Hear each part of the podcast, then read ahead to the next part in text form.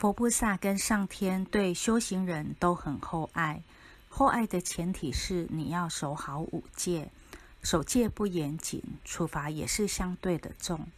要用心诵《金刚经》《药师经》《地藏经》《六祖坛经》。六祖坛经要一边诵一边领悟，不要只用嘴念，用心在哪里，领悟就在哪里。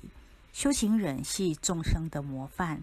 要起带头作用，故要时时刻刻警惕，谨言慎行，切莫犯错。